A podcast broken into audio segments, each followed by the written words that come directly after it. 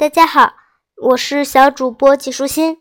今天我来给你讲一个故事，叫做《黄石公三男张良》。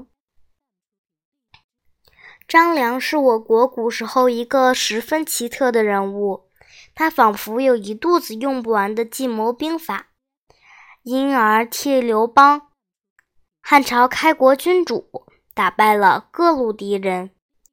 稳住了大汉江山。其实，张良能懂得这么多兵法，得要感谢一个奇怪的老头。年轻时候的张良是个非常有勇气的好汉，但是他做事从来不细细想想，就冒冒失失的去做，结果没有一件事办得成。张良原本是贵族的后代，他的国家被秦始皇灭亡了。于是张良变卖了所有的家产，寻找到一个力大无穷的大力士，去刺杀秦始皇。这个大力士只用一只手就能挥舞一百二十斤重的大铁锤。张良急急忙忙地带着大力士埋伏在。博浪沙这个地方，只等秦始皇出巡的车队一来，就可以除掉这个暴君。好不容易等到秦始皇的车队来了，没想到大力士使尽全身力气一挥，却眼见铁锤斜斜掠过秦始皇的马车，轰隆一声巨响，没打中秦始皇。只打裂了侍卫的车子。这一锤虽然没有成功，却吓破了秦始皇的胆。知道这次的刺杀行动都是张良主使的，秦始皇立刻下令，上天下地也要搜出张良来。城里闹市到处都贴出画着张良模样的布告，风声紧急的不得了。不得已。张良只得改名换姓，躲避耳目，隐藏到乡间。这一天，张良闷在屋里太久了，便出来散散步，透透气。他走呀走的，来到一座白石桥上，他望着碧绿的溪水，心里苦恼极了。迎面有个白发白胡子的老人。穿着粗布黄袍子，手里还拄着龙头拐杖，脸不红气不喘地走上桥，走到张良面前。忽然，他一抬脚，就把一只鞋子直溜溜地踢下桥去。张良惊讶地张口，咦了一声。老头却指着张良说：“喂，小伙子！”他毫不客气地叫道。下桥去，把鞋给我捡上来。张良呆了一下，分明是老头故意把鞋子踢下桥去，凭什么要他去捡呢？张良很想不理这个怪老头，掉头走过桥去。但是转念一想，看他一头头发都花白了，算了算了，就帮他一下忙吧。张良便提起衣角。下桥去拿鞋。老头见张良把鞋子拾了过来，一声道谢的话都没有，却又伸出脚来，粗声大气地说：“小伙子，快把鞋给我穿上。”张良瞪着眼，强忍着一肚子的火气，弯下腰替老头穿鞋。没料到，老头却高举龙头拐杖。一杖狠狠敲上张良的膝盖，张良疼的咕咚一声就跪在石头桥上。老头狂妄地说：“年轻人对老先生就要懂得尊敬，你跪下来套。”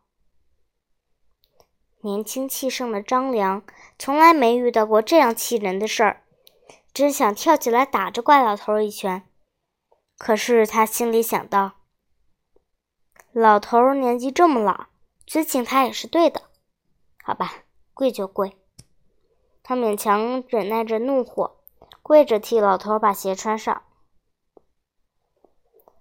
老头得意洋洋地穿上了鞋，摸着又白又长的胡子，呵呵呵大笑起来。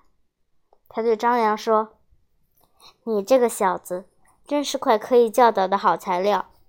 五天后一大早，你来桥上见我。”说完便转身走了。五天之后，张良起了个大早，往白石桥走去，没想到。远远的就看见了黄衣老头，在桥上踱来踱去。还没等张良走上前，老头就拿着拐杖嘟嘟嘟的敲着石桥，大声对张良叫骂：“去去去！和老人家约了在这儿见面，竟然敢慢吞吞的比我还晚到，去，再过五天再来。”张良很不服气，心想：“哦。”我这么早来，他还挑剔，真气人。可是张良却按捺不下心里的好奇，他想知道老人叫自己来，到底是为了什么呢？就忍耐一下吧，五天后再起早一点。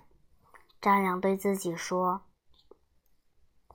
过了五天，鸡一叫，天才蒙蒙亮，张良就赶到石桥上。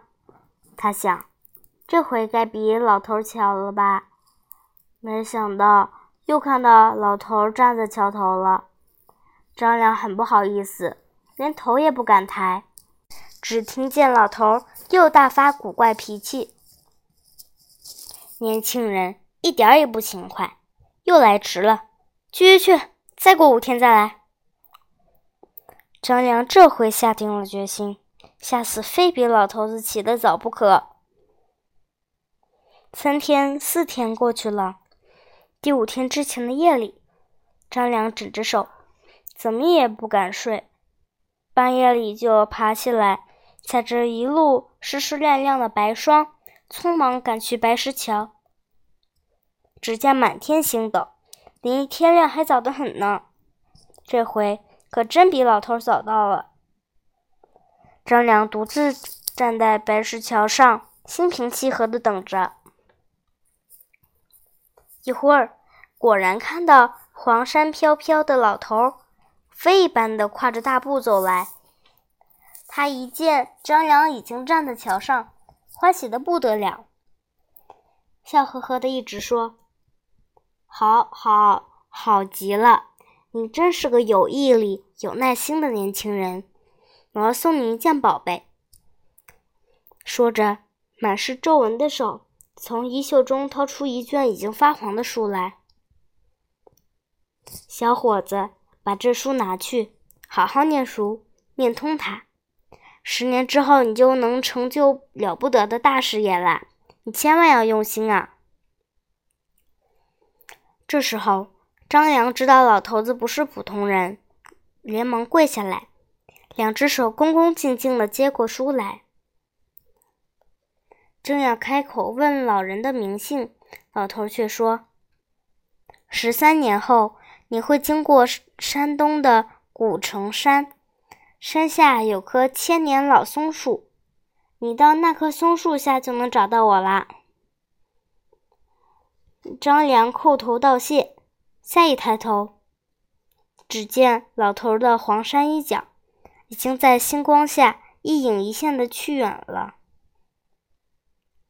天亮了，张良看见那本书上面写着四个古字：“太公兵法。”啊，这原来是一本非常珍贵的兵法书，我一定好好下功夫把它念通。张良把书内的兵术战法背得滚瓜烂熟，果然，就靠了灵活运用这本太公兵法，张良成为汉高祖的军师。推翻秦朝，打败楚霸王项羽，建立了汉朝的天下。十三年后的冬天，张良果然有重要的事儿，一定要到山东。他心中忽然闪过老人说的话：“十三年后，你会经过山东，身下一棵老松树。”天正落着大雪。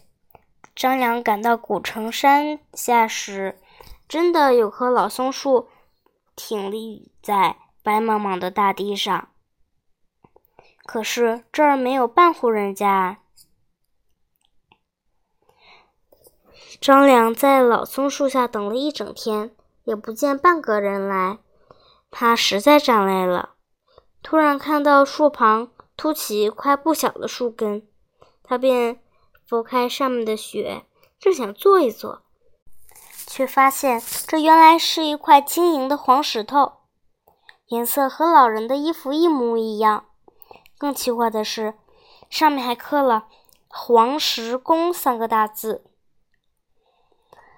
张良这才想到，黄衣老人原来就是这块黄石啊！他特地化身来磨练我，帮助我，才使我得到今天的成功。张良便跪在雪地里，对着黄石虔诚的再三叩头拜谢，这才依依不舍的离开。今天的内容就是这些啦，小朋友。